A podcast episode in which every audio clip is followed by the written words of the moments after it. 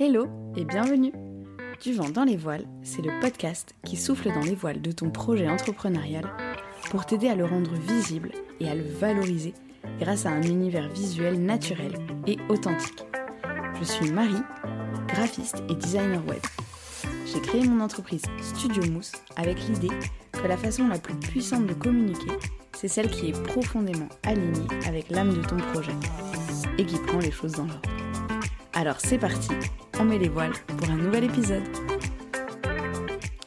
Hello Je vais commencer cet épisode en te disant que non, tu n'es pas la somme de tes diplômes, de tes compétences et de tes références. Je pense que tu seras d'accord pour dire que euh, nous les humains, nous ne sommes pas des ordinateurs et on ne fait pas nos choix euh, grâce à un algorithme qui déterminerait quelle est la meilleure option selon un ensemble de critères définis.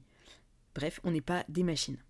Alors bien sûr, les humains, on est quand même des êtres rationnels et on fonde bah, tous les jours nos décisions euh, sur un ensemble d'éléments objectifs.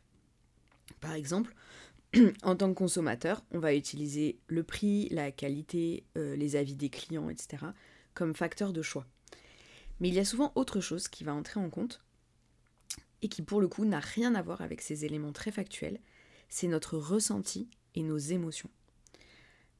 Ok, mais quel rapport avec le personal branding, me diras-tu? Bah ça a tout à voir en fait. Euh, quand je te dis que tu n'es pas la somme de tes diplômes, de tes compétences et de tes références, je veux te transmettre l'idée que toi, en tant que personne, tu es un atout extraordinaire pour ton entreprise. Toutes tes compétences et tes références vont bien entendu, elles aussi, participer à créer ton image de marque.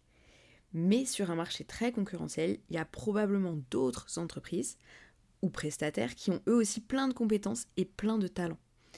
En revanche, ce qui n'existe pas, c'est un autre toi. Tu es unique et c'est hyper important d'intégrer cette unicité dans ton univers et dans ton identité visuelle. Et c'est ça en fait qu'on appelle le personal branding. C'est créer une marque ou une entreprise en mettant en avant la personne que tu es, euh, d'un point de vue personnel et professionnel. Alors on va parler de ce sujet du personal branding en quatre étapes aujourd'hui. D'abord, je vais te donner un exemple concret d'une marque personnelle et de la façon dont sa fondatrice incarne véritablement son projet. Ensuite, on va parler euh, des avantages du personal branding. Ensuite, on va regarder ensemble comment le mettre en œuvre pour toi. Et puis, en quatrième partie, on finira avec les a priori les plus répandus sur le personal branding et mon avis sur le sujet. Alors on commence tout de suite avec un exemple concret. Alors j'ai choisi aujourd'hui de prendre l'exemple de CUNI. C'est une marque de maillot de bain toulonnaise que tu as peut-être déjà vu passer sur mon compte parce que je l'aime beaucoup et donc je partage souvent son contenu. On pourrait croire que dans le cadre d'une entreprise de vente de produits physiques, c'est difficile de mettre en œuvre du personal branding. C'est pourtant ce qu'a réussi à faire avec brio Cassandre, qui est une jeune femme passionnée par la mer et par sa protection elle a monté un projet de maillots de bain éco-responsables qui sont fabriqués à Marseille avec du tissu composé de filets de pêche recyclés. Je vais te détailler les trois niveaux qui ont pour moi été décisifs quand j'ai voulu m'offrir un maillot de bain l'été dernier. Alors, le premier niveau, c'est bien sûr les facteurs objectifs. Objectivement, ces maillots de bain sont canons et ils sont de super qualité. Euh, mais en toute transparence, il y a aussi plein d'autres marques chouettes qui me faisaient aussi de l'œil, donc ça n'a pas été le seul facteur pour moi déterminant. Le deuxième niveau, ce sont ses valeurs. Donc là, on se rapproche déjà de ce qui fait euh, que Cassandre est Cassandre. Son projet est éco-responsable et elle porte un vrai engagement aussi sur le body positive et la mise en valeur de tous les corps, puisqu'elle fait défiler des Madame Tout le Monde pour euh, présenter ses collections, et ce sont des valeurs avec lesquelles personnellement je me sens vraiment alignée. Donc tu me diras, ça fait déjà beaucoup de points positifs.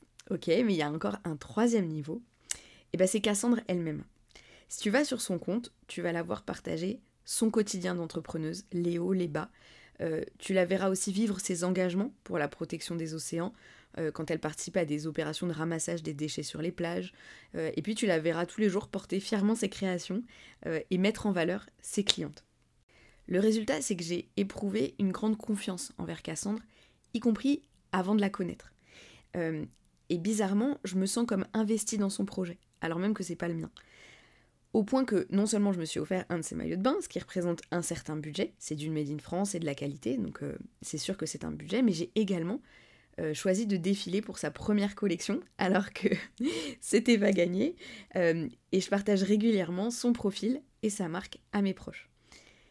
Quand je pense aujourd'hui à CUNI, je pense direct à Cassandre. Et ce mécanisme d'associer la marque à la personne est encore plus naturel quand on est indépendant et prestataire de services et qu'aucun produit ne vient entre guillemets s'interposer entre toi et ton entreprise.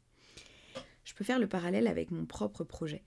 Euh, mes clientes choisissent aujourd'hui de travailler avec moi, alors bien sûr parce qu'elles aiment mon travail, euh, et puis qu'elles sont rassurées par les avis clients positifs. Mais aujourd'hui, je peux te dire que 100% de mes nouvelles clientes choisissent de bosser avec moi plutôt qu'avec une autre graphiste, également parce que le feeling passe, parce qu'elles aiment, au-delà de ce que je fais, elles aiment mon univers, parce qu'elles se sentent alignées avec moi.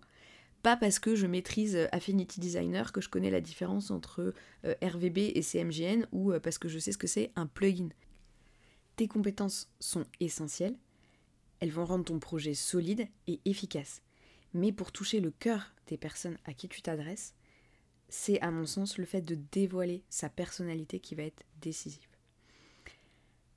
Quels sont les avantages euh, du personal branding? Alors, mettre en avant qui tu es dans ta communication d'entreprise, ça va présenter plein d'avantages qu'on a déjà un peu vus dans les épisodes précédents.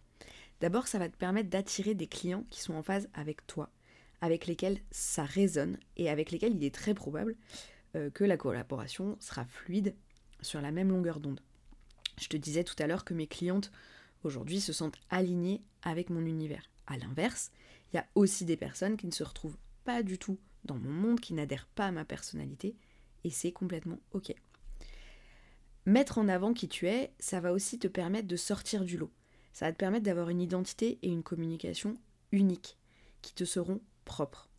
On peut te copier tes couleurs, on peut copier tes textes, ça arrive malheureusement, mais personne ne pourra te piquer ta personnalité et ce qui fait ta singularité. Ton compte et ton site ne ressembleront pas à ceux du voisin, et heureusement. Le troisième avantage, c'est que c'est hyper confortable comme posture. Pas besoin de jouer un rôle ou de créer un personnage. Tout ce que tu as à faire, c'est être toi. Enfin, le quatrième avantage, c'est la relation de confiance dont je te parlais en début d'épisode, qui va automatiquement s'instaurer entre la personne qui lit ou qui regarde ton contenu et toi lorsque tu dévoiles l'humain derrière le compte. Alors, comment on fait? D'abord, ce que je veux te dire, c'est que le personal branding, ça consiste à apporter ta patte, entre guillemets, à tes contenus. L'idée, c'est d'infuser, en quelque sorte, tout le travail que tu as fait sur tes valeurs, ta personnalité, ta vision, dans tes différents contenus. On peut être plusieurs, plein même, à parler de la même chose, et c'est ce qui se passe par exemple sur Instagram, mais personne n'en parlera de façon totalement identique. Dans mon domaine, par exemple, on est nombreux et nombreuses sur Instagram à parler d'identité visuelle, de logo, d'univers de marque. Si tu suis tel ou tel graphiste, c'est probablement parce que euh, bah, tu aimes son portfolio et que tu aimes découvrir son travail. Mais c'est probablement aussi parce que cette personne va parler d'une façon qui te touche, que sa vision des choses va résonner pour toi et que tu te sens attiré par son univers. Ce que je veux te dire, c'est qu'il est, à mon sens, contre-productif de copier l'univers de la voisine parce que tu le trouves cool. Parce que pour te sentir véritablement aligné et attirer les personnes qui te correspondent, il me semble indispensable que tu puisses 1.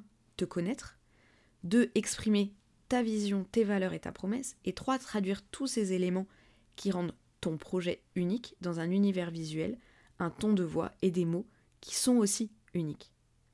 Et ça, tu peux le faire sur tous tes canaux de communication, site web, réseaux sociaux, podcasts, etc.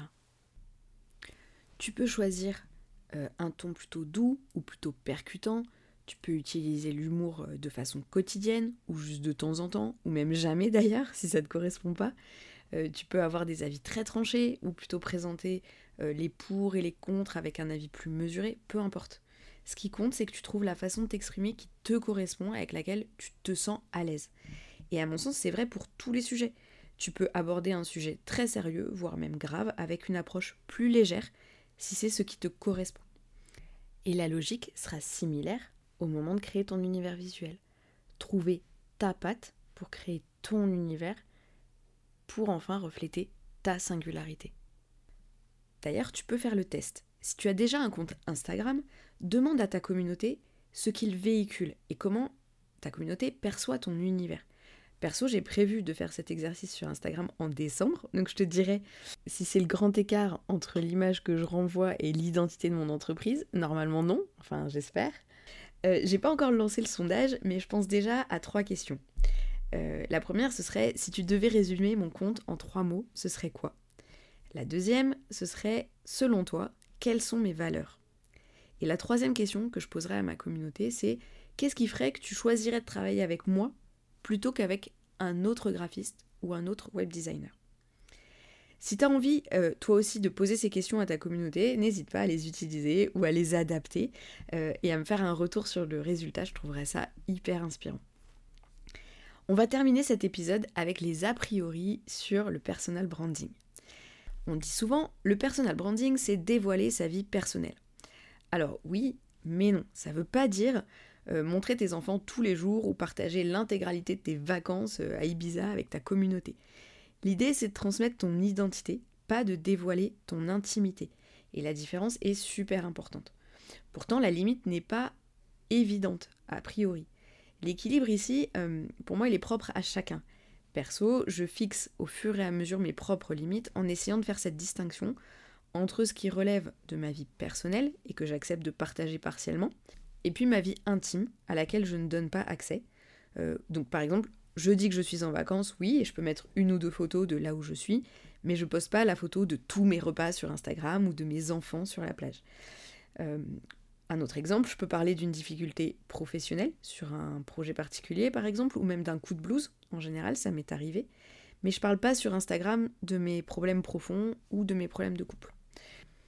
L'idée, c'est de choisir ce que tu veux mettre en avant vis-à-vis de ton travail, euh, que ce soit perso ou pro. Il ne s'agit pas de parler de tes loisirs en permanence, mais plutôt de partager ta façon de voir les choses et au travers de tes partages, y compris de ton quotidien, de faire passer ce que tes clients vont vivre comme expérience avec toi. Est-ce que ça va être une collaboration plutôt chaleureuse, euh, très rigoureuse? Est-ce que euh, ça va être une collaboration drôle? Est-ce que tu vas être dans la bienveillance, dans l'écoute? Euh, est-ce que ça va être une, expérience pour vous deux douce ou plutôt très dynamique? Voilà, l'idée c'est de réussir à transmettre euh, ce qui va rendre ton travail et votre collaboration unique. La deuxième idée reçue, c'est que euh, le personal branding, ça revient à montrer sa tête à tout bout de champ. Si tu n'es pas à l'aise avec les photos de toi et les stories face caméra, sache qu'il y a plein d'autres moyens de faire transparaître ta personnalité déjà dans tes textes, euh, et puis également de façon visuelle. Pour moi, afficher ma trombine n'est plus aujourd'hui un problème, comme ça pouvait l'être à mes débuts. Euh, je poste de temps en temps un portrait de moi et je trouve ça cool qu'on voit la personne euh, bah, derrière la graphiste ou la web designer.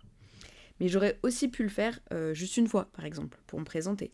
J'aurais aussi pu utiliser des gros plans de ma main en train de dessiner sur mon iPad, ou de montrer mon espace de travail, ou j'aurais pu même pu choisir de montrer mon chat si j'en avais un. Il y a plein de façons d'humaniser ta marque et de te dévoiler sans que ton feed ressemble à un album photo de toi et de tes vacances. La sincérité, pour moi c'est un point super important, la sincérité va de pair avec le contrôle. C'est toi qui choisis ce que tu veux dévoiler. Et d'ailleurs ton univers a besoin d'équilibre et de variété. Uniquement des photos de toi, c'est un peu la barbe quoi. De la même manière, uniquement des posts avec du texte, ça peut être super lassant. Il y a des exceptions à cette règle de variété, avec des partis pris très forts euh, de certains comptes qui proposent un seul type de poste. Mais si tu débutes, sache que l'alternance, c'est une valeur sûre. Varie tes contenus, distille dans chacun d'entre eux un peu de toi pour transmettre ton univers et ce qui te rend unique. Voilà, c'est fini pour cet épisode et pour la saison 1 du podcast Du vent dans les voiles. La saison 2 va être dédiée à la création de son identité visuelle. L'idée, ça va être de donner des clés pour transformer tout ce qu'on a vu durant la saison 1 sur la connaissance de soi et de son projet en une identité visuelle authentique et véritablement alignée avec ton univers. À très bientôt Cet épisode t'a plu ou a résonné pour toi? N'hésite pas à me laisser une note sur Apple Podcast ou, si tu préfères, à me donner ton avis par message privé. Merci encore pour ton écoute et à bientôt pour le prochain épisode.